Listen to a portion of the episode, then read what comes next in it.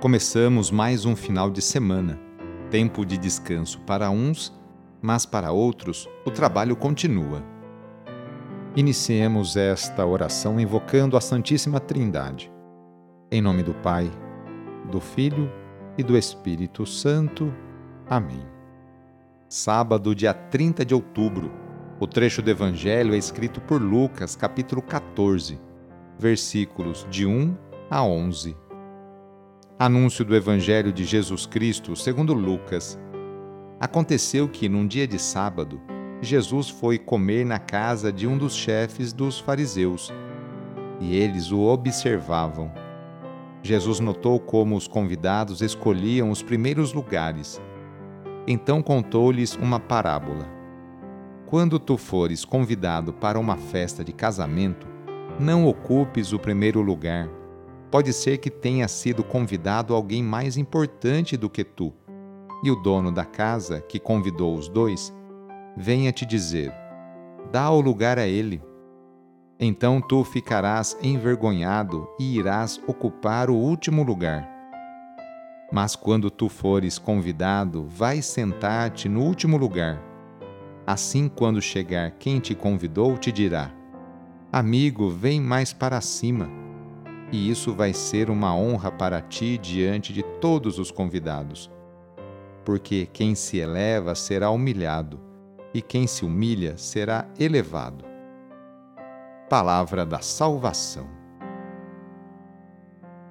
Jesus aceita o convite do chefe dos fariseus, mas pode tratar-se de banquete uma cilada no texto anterior, consideramos a presença e o significado do homem com retenção de líquido, a hidropisia, e Jesus aproveita a presença dos convidados para instruí-los. Servindo-se da ocasião do banquete, realidade comum aos povos de todos os tempos, Jesus deixa-nos a lição da humildade, da simplicidade, denuncia o orgulho das pessoas que pretendem ocupar sempre os primeiros lugares, recordando que estes são reservados aos que se fazem simples, humildes.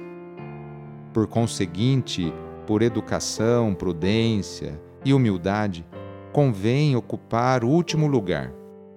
Se a pessoa for convidada a vir mais para cima, valorização para ela no reino de Deus, Jesus o diz várias vezes: o maior é o servidor de todos, o lugar de honra é o último, a quem se humilha será elevado. No sábado, a igreja incentiva a rezar de maneira especial e particular por Maria, Mãe de Deus e nossa. Rezemos especialmente também pelas mulheres, aquelas que se levantam cedo para seus afazeres domésticos, e também por aquelas que trabalham fora. Muitas delas são o sustento, o esteio para sua família. Lembremos de todas as mulheres grávidas que passam por esta experiência bonita. Rezemos por aquelas que querem engravidar e ser mãe, e também pelas mulheres e famílias que estão esperando a adoção de uma criança. Enfim, pedimos a intercessão da Mãe de Jesus nesta oração para todas as mulheres. E rezemos juntos o Magnificat, junto com Maria. A minha alma engrandece o Senhor e se alegrou meu espírito em Deus meu Salvador, pois ele viu a pequenez de sua serva. Desde agora gerações hão de chamar-me de bendita. O poderoso fez em mim maravilhas e santo é o seu nome. Seu amor de geração em geração chega a todos que o respeitam. Demonstrou o poder de seu braço, dispersou os orgulhosos derrubou os poderosos de seus tronos e os humildes exaltou. De bem saciou os famintos e despediu sem nada aos ricos. Acolheu Israel, seu servidor, fiel ao seu amor, como havia prometido aos nossos pais, em favor de Abraão e de seus filhos para sempre. Peçamos a bênção de Deus sobre nós. A nossa proteção está no nome do Senhor, que fez o céu e a terra. Senhor esteja convosco, Ele está no meio de nós. Pela intercessão de Nossa Senhora Aparecida, desça sobre você, sobre a sua família, sobre o seu trabalho e intenções a bênção do Deus Todo-Poderoso, Pai, Filho e Espírito Santo. Amém. Foi muito bom rezar com você hoje, neste dia. Se a oração está te ajudando, eu fico muito feliz.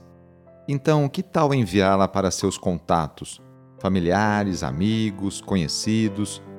E também aproveite este final de semana, hoje, sábado e amanhã, domingo, para participar da missa aí na sua paróquia, na igreja que você participa.